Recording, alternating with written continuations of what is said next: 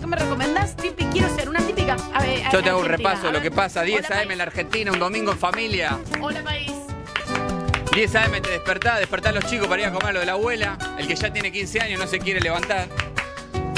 Y vos le decís, si te gusta salir a chupar con los pibes, levantate, si no, no salís sábado que viene. Ay, qué terrible. Y le levantás la persiana. 10 de la mañana, domingo, 6 grados. Matecito en jogging y buzo con capucha.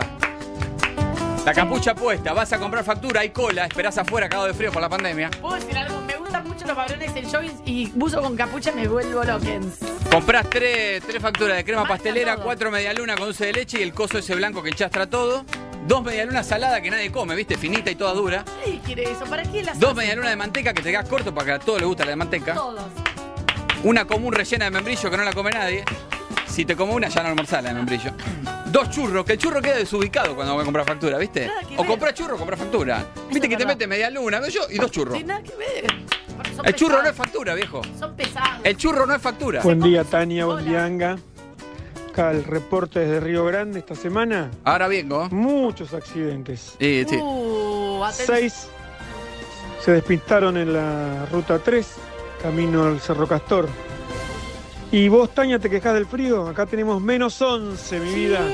A ver si te pones la, la malla y venís para acá. Ay, por favor, qué frío, Dios, horrible. Hola, país. Ya vamos ahí con el parte de Río Grande. Tengo otra información que vos no tenés, amigo. ¿eh? Comé la factura a las 11 de la mañana con el buzo con capucha puesto, ¿eh? Ay, qué Y dos termos de mate. Ah, ay. A las 12 pasás a buscar a la abuela que fue a misa a las 11. Te hace esperar porque se queda charlando en la puerta con el cura, con el padre Ulises. Llegás a la casa de la abuela, pone el agua a hervir para las pastas, la dejó hecha porque amasó hasta las 3 de la mañana escuchando Radio Continental de fondo. Hola, país. Ya pone el mantel la abuela, salame, queso, una soda, un cinzano, un pionono. Algunos sigue tomando mate ya con el salame y queso en la mesa, ¿viste? Todavía uno sigue tomando mate. La abuela acerca una mayonesa de ave de a poco. Hola, país. Una salchichita con sabor en un bowl para picotear y una milanesa cortada en cuadraditos que quedaron de anoche que fue a comer el hermano. A las 2 llega la pasta. A las 2 llega la pasta. Ravioles de verdura. Pan en la mesa, otra soda, un balmont, una jarra de jugo, una coca de 2 litros 25. La tele prendida con Telefe con Rosín de fondo. Hablan todos juntos. Rosín de fondo haciendo un PNT de una mermelada. Escucha la abuela, el tío, todo un quilombo.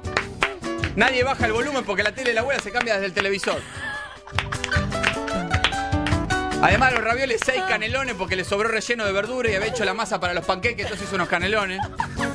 Si alguno no quiere canelones, espera un toque que ahí saco el pastel de papa, tira después. Mientras tanto, en otra fuente lleva un matambre de cerdo con papa. Domingo en familia. ¿Qué hay de postre? Tres y media de la tarde ya son. Uno se duerme en el sillón, cafecito.